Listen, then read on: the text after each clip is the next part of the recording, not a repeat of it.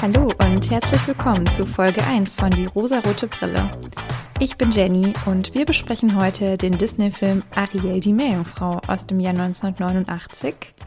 Ich finde, das ist ein ganz guter Einstieg in diesen Podcast, denn genau wie dieser Film bin auch ich im Jahr 1989 erschienen und ich dachte mir, warum nicht damit anfangen? Am Anfang anfangen ist eh immer das Beste. Also, wir beginnen heute mit Ariel die Meerjungfrau und wollen gemeinsam schauen, wie viel Female Empowerment und Diversität wir in diesem Film finden. Kleiner Spoiler am Anfang, es ist gar nicht mal so viel. In Ariel geht es um die gleichnamige Teenager-Meerjungfrau, die sehr von der Menschenwelt fasziniert ist und sich wünscht, selbst ein Menschenmädchen zu sein. Sie schließt einen nicht ganz so fairen Vertrag mit der Meerhexe Ursula ab, wird zu einem stummen Mädchen mit Beinen und darf ihren Schwarm Prinz Erik treffen. Dieser muss sie innerhalb von drei Tagen küssen, sonst muss Ariel zurück ins Meer und wird zu Ursulas Gefangener.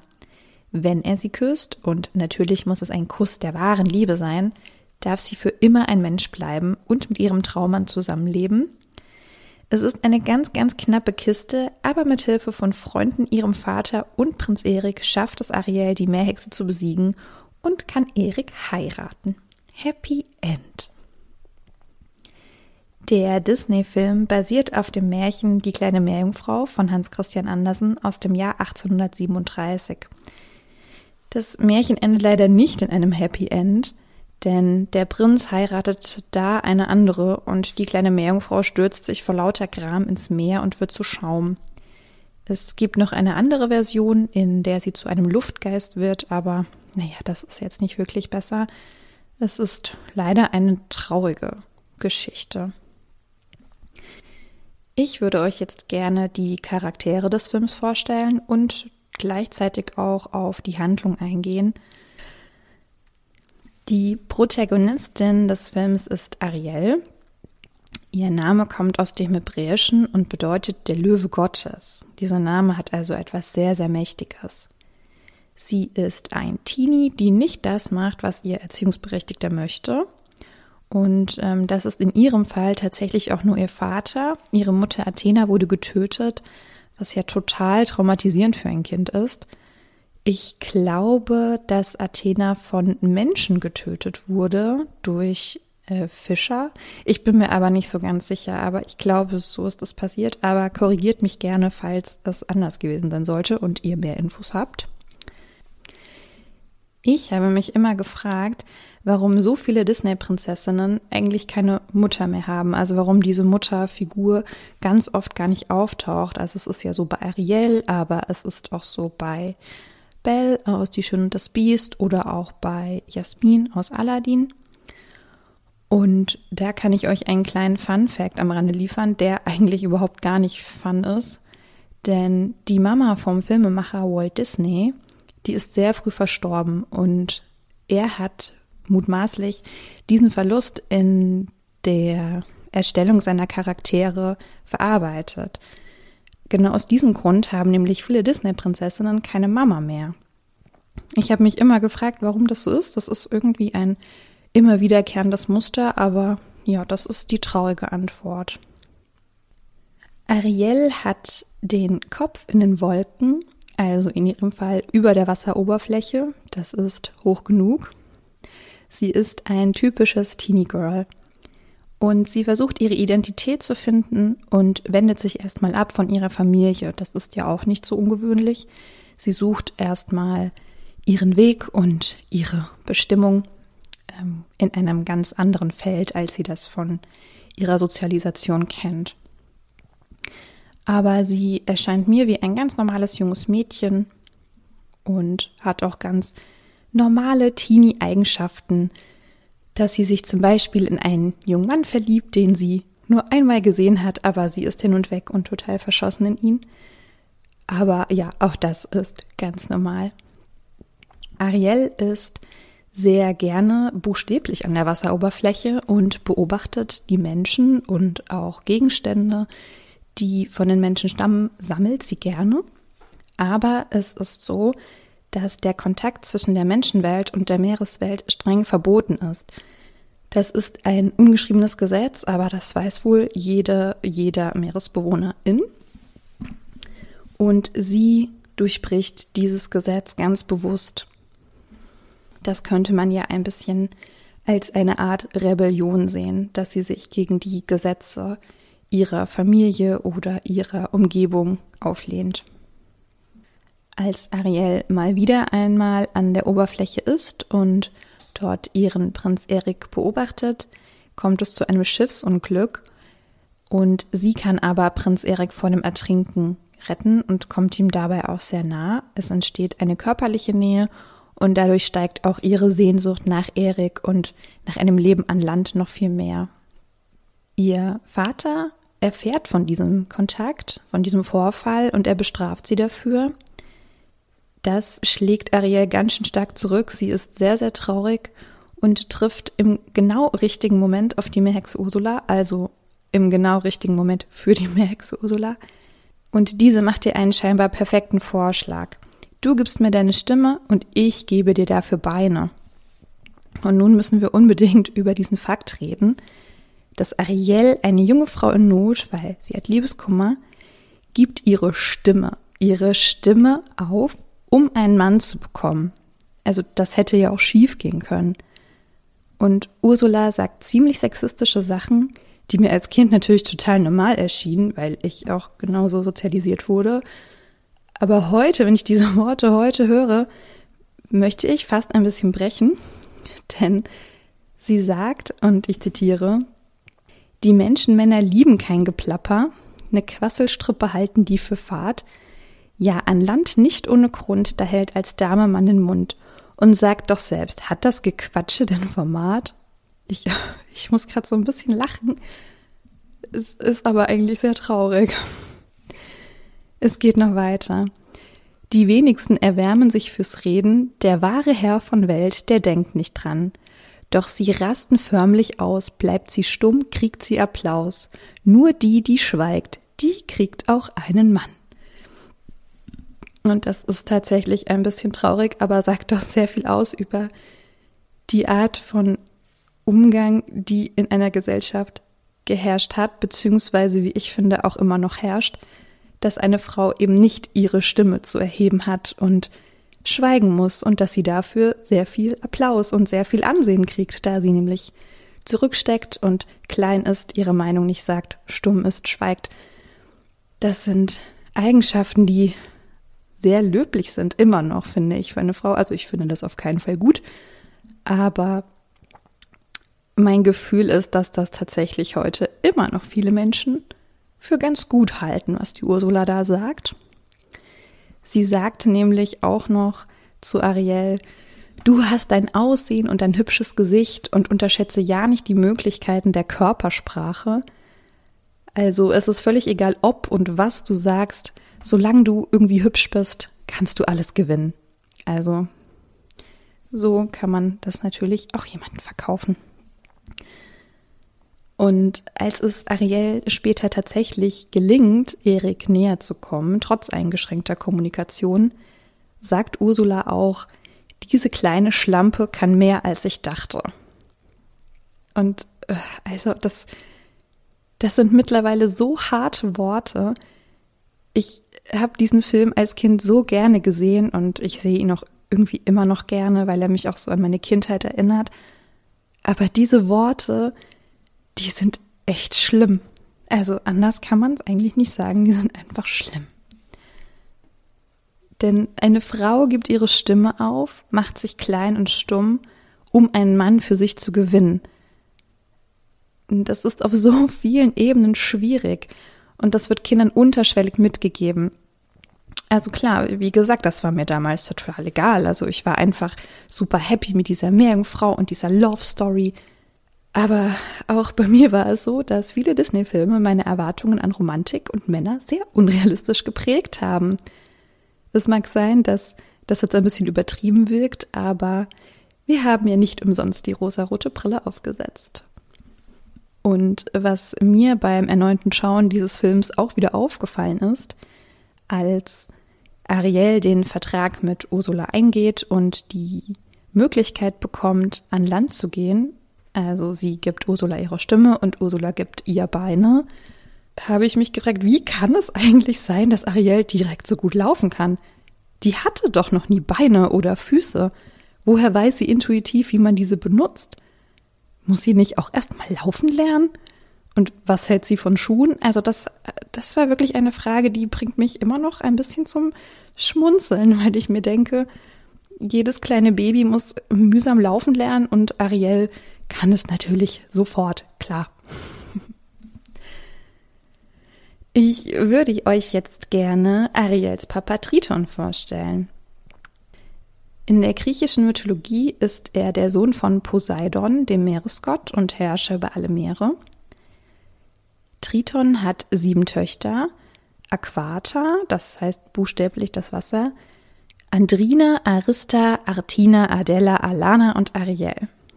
Und es sind sieben Töchter und vielleicht möglicherweise ist eine relativ bekannte Fantheorie. Ich weiß es gar nicht. Ihr könnt mir gerne melden, ob ihr das schon kanntet. Denn diese sieben Töchter sollen für die sieben Weltmeere stehen. Also symbolisch einfach wieder top gemacht. Triton ist der Herrscher und er gibt den Ton an. Und er kann es nicht gut ab, wenn etwas nicht so läuft, wie er das möchte. Er hat überhaupt kein Verständnis für Ariels Interesse an der Landwelt und er verbietet ihr an Land zu gehen, weil er Angst hat, dass sie gesehen oder gefangen genommen oder getötet wird. Und er verweist auch auf dieses, was ich bereits erwähnt habe, ähm, auf dieses Gesetz, dass der Kontakt zwischen Menschen und Meereswelt streng verboten ist. Er schafft es leider nicht, sich in Ariel hineinzuversetzen und ihr zu sagen, wie sehr er sich sorgt. Er ist lieber strafend und autoritär, was ja dann auch wieder zum Herrscher des Meeres passt.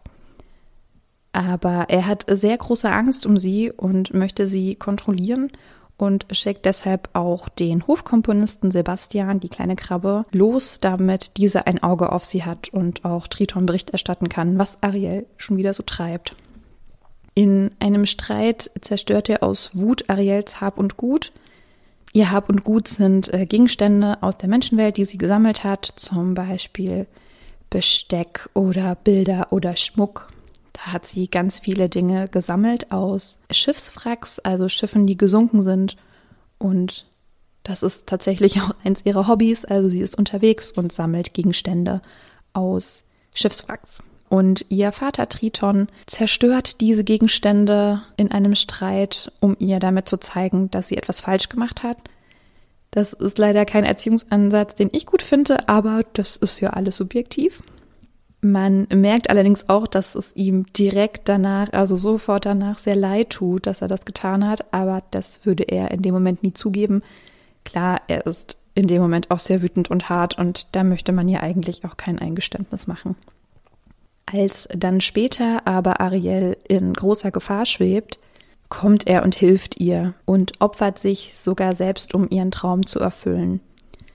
Er hat tatsächlich große Macht, denn er kann am Ende Ariel die Beine schenken, die sie unbedingt möchte, um an Land zu leben und kann ihr diese sozusagen zaubern. Er kommt auch zur Hochzeit und er liefert den most emotional Moment des Films, was habe ich schon geheult bei dem Satz, als er zu ihr hochkommt mit der Kraft des Wassers und sie ihren Papa umarmt und zu ihm sagt, ich hab dich lieb, Daddy. Da sind schon einige Tränen bei mir geflossen. Er ist im Grunde also doch ein guter Mann, der manchmal einfach nicht aus seiner strengen Rolle wollte, aber am Ende Einsicht gewinnt, dass seine Tochter die Freiheit braucht, um ihr Leben selbst zu bestimmen und er dann tatsächlich doch hilft. Also das ist doch sehr, sehr schön. Ja, weiter geht es mit Prinz Erik. Erik bedeutet der Alleinherrschende, der Mächtige. Also auch hier wieder Top-Namensauswahl, muss man schon sagen. Prinz Erik ist der Prinz eines uns unbekannten Königreichs man weiß von ihm, dass er heiraten soll, er aber irgendwie noch nicht die richtige gefunden hat. Witzig ist, dass er selbst nicht an den Meeresgott oder an die im Wasser lebenden Gestalten glaubt und dann trotzdem von einer Meerjungfrau gerettet wird. Er wird immer wieder aufgefordert von seinem Berater, doch endlich eine Frau zu finden und endlich zu heiraten.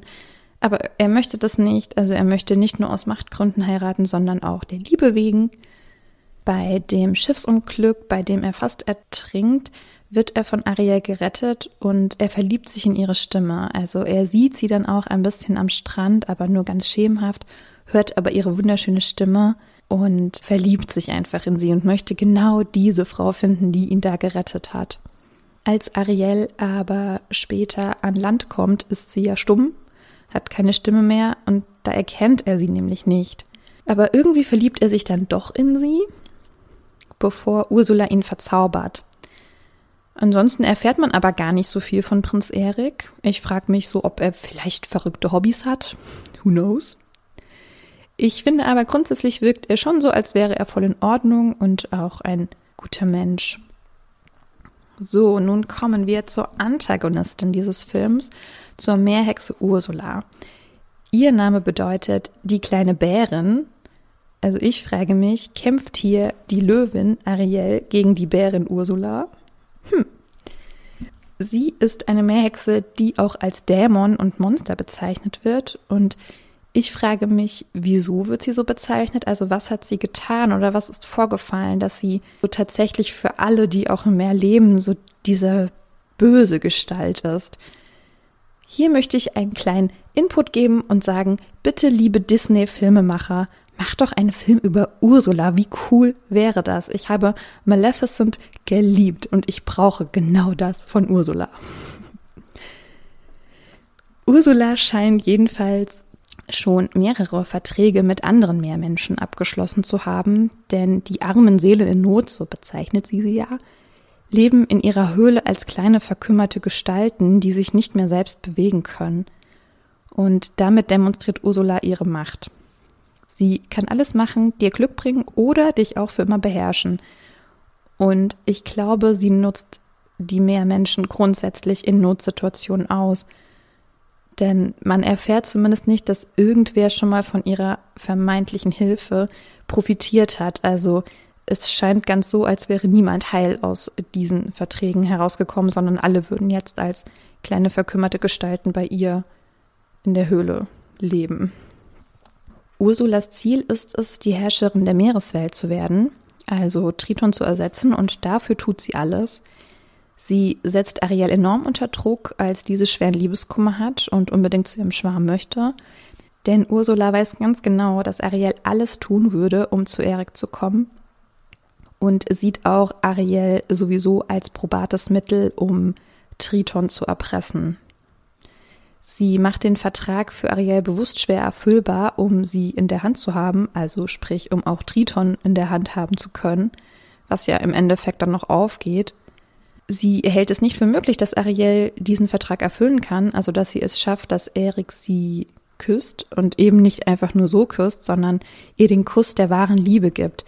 Ich meine, geht es noch schwieriger, nach drei Tagen jemanden aus wahrer Liebe küssen? Also, also Ursula, ich bitte dich. Aber als Ursula merkt, dass sich Erik trotz aller Widrigkeiten in Ariel verliebt, betrügt sie und verhindert diesen Kuss. Also sie tut schon vorher alles, um Annäherungen zu vermeiden und ganz am Ende verzaubert sie sogar Erik und lässt einen Zauber auf ihn wirken, dass er denkt, sie wäre diese Frau, die ihn vor dem Ertrinken gerettet hat. Also Ursula hält sich eigentlich nicht an ihre Vertragsbedingungen, aber gut dadurch, dass Ursula Ariels Stimme nutzt und ihr auch von dem Gesicht etwas ähnlich sieht, kommt es fast dazu, dass Erik sie heiratet. Aber gut, er ist auch verzaubert. Sie hätte wahrscheinlich aussehen können, wie sie wollte. Durch den Zauber war er sowieso schon lost. Mm, Ariel und ihre Freunde können dies aber zum Glück verhindern. Und Ursula stirbt dann im großen Endkampf, als Erik ein Schiff mit einem abgeknickten Mast durch ihren Körper rammt. Und das ist dann das Ende. Und mit Ursulas Tod werden auch alle Meeresbewohner befreit, die als kleine verkümmerte Gestalten in ihrer Behausung hm, gelebt, kann man sehr schlecht sagen, aber gelebt haben. Diese sind auch wieder frei, da offensichtlich mit ihrem Tod alle Verträge oder Abmachungen gestrichen sind. und diese Meermenschen nun auch wieder in Frieden leben können. Es gibt noch ein paar weitere Figuren, die in diesem Film Anteil haben und ihn sehr sympathisch machen. Zum Beispiel die Krabbe Sebastian, die Triton eigentlich Bericht erstatten soll und Ariel hinterher spionieren soll, der auch erstmal alles versucht, um Ariel das Leben unter Wasser weiterhin schmackhaft zu machen und ihr zeigt, wie wunderschön es unter dem Meer sein kann, was aber leider nicht so gut funktioniert. Irgendwann macht das bei ihm aber Klick und er versteht, dass ihr das Leben an Land und Erik viel, viel wichtiger sind und dann hilft er ihr auch. Also er unterstützt sie, er bringt sie bei dem Bootsausflug mit Erik, erzeugt er auch eine romantische Stimmung. Also er ist wirklich dann dafür da, um sie glücklich zu sehen. Und genauso ist es auch mit ihrem besten Freund Fabius. Das ist ein kleiner Fisch, der immer zu ihr hält und jene verrückte Idee von ihr supportet, der auch immer dabei war, als sie in den Schiffswracks nach Gegenständen gesucht habt. Er ist ein bisschen ängstlich, aber er ist immer auf ihrer Seite. Und mit diesen beiden hat sie auf jeden Fall sehr gute Freunde an ihrer Seite. Und wer so mein Special-Auftritt in diesem Film hat, ist Scuttle, die verrückte Möwe, die für mich einfach immer der absolute Knaller war, die einfach nicht so ganz helle ist, aber dadurch so super sympathisch, die zum Beispiel am Fuß von Erik lauscht und sagt, oh Gott, ich höre keinen Herzschlag mehr. Und vorgibt, er hätte den, den absoluten Durchblick in Menschensachen. Ariel kommt immer zu ihm und zeigt ihm Gegenstände und fragt ihn, was ist das, Gattel, was ist das? Und sie zeigt ihm eine Gabel und er sagt, ja, ganz klar, damit kämmen die Menschen sich die Haare. Und das ist dann auch etwas, womit Ariel so ein bisschen auffällt, weil sie beim Essen sitzt und sich mit der Gabel die Haare kämmt. Aber das ist einfach, das ist einfach sehr sympathisch. Kommen wir nun zum Bechteltest, den ich gerne in jeder Folge einbringen möchte. Dieser Bechteltest ist ein Tool, um zu messen, wie feministisch Filme sind. Ganz grob vereinfacht ausgedrückt. Um den Bechteltest zu bestehen, muss ein Film drei Fragen mit Ja beantworten. Und zwar, gibt es mindestens zwei Frauenrollen? Sprechen diese miteinander? Und sprechen sie über etwas anderes als ein Mann? Das sind die drei zentralen Fragen. Und um diese drei Fragen auf unseren jetzigen Film Ariel zu bringen, es gibt zwar zwei Frauenrollen, aber diese reden ausschließlich über einen Mann. Also Ariel ist leider durchgefallen. Aber nichtsdestotrotz ist es für mich immer noch ein Film, der mich zum Träumen bringt. Denn für mich war Ariel ein großer Bestandteil meiner Kindheit. Heute sehe ich sehr viele Dinge durch die feministische Brille und die sind überhaupt nicht cool aber es ist immer noch ein Disney-Klassiker. Ich singe alle Lieder mit. Ich kann so gut wie alle Gespräche mitsprechen. Und ich heule auf jeden Fall am Ende ganz, ganz schlimm. Aber gerade dieser Aspekt mit, ich büße meine Stimme ein, um einen Mann zu bekommen, ist leider etwas schwierig. Ich freue mich jedenfalls riesig auf die Realverfilmung mit Halle Bailey als Ariel, eine Woman of Color. Und ich glaube, das wird richtig, richtig toll und die Disney-Verfilmung vielleicht ein bisschen aus den verstaubten Rollenmustern holen. Ich bin sehr gespannt, wie sie es umsetzen werden. Es gab ja leider sehr viel Kritik dafür, dass Ariel nun eine nicht weiße Person sein soll. Aber was heißt auch Person? Sie ist eine Meerjungfrau. Also geht es doch total klar. Ich jedenfalls freue mich sehr, sehr darüber, denn es wird endlich, endlich Zeit dafür. Nun bleibt es mir eigentlich nur noch zu sagen, dass ihr mir super gerne schreiben könnt, sollt, dürft, müsst, was ihr zu Ariel, die Meerjungfrau, sagt. Hat dieser Film euch auch begleitet in eurer Kindheit? Habt ihr ihn gerne gesehen? Mögt ihr ihn immer noch? Oder findet ihr ihn ganz grausam? Fandet ihr ihn schon immer grausam? Ihr dürft mir total gerne schreiben. Ihr findet mich bei Instagram at rosarotebrille.podcast. Ihr könnt mir auch gerne auf Facebook schreiben. Da heiße ich einfach die rosarote Brille. Oder ihr schickt mir eine E-Mail an die rosarote Brille at posteo.de. Posteo so wie die Post und EO. Und ich freue mich ganz, ganz doll auf eure Nachrichten und wir hören uns beim nächsten Mal wieder. Ciao!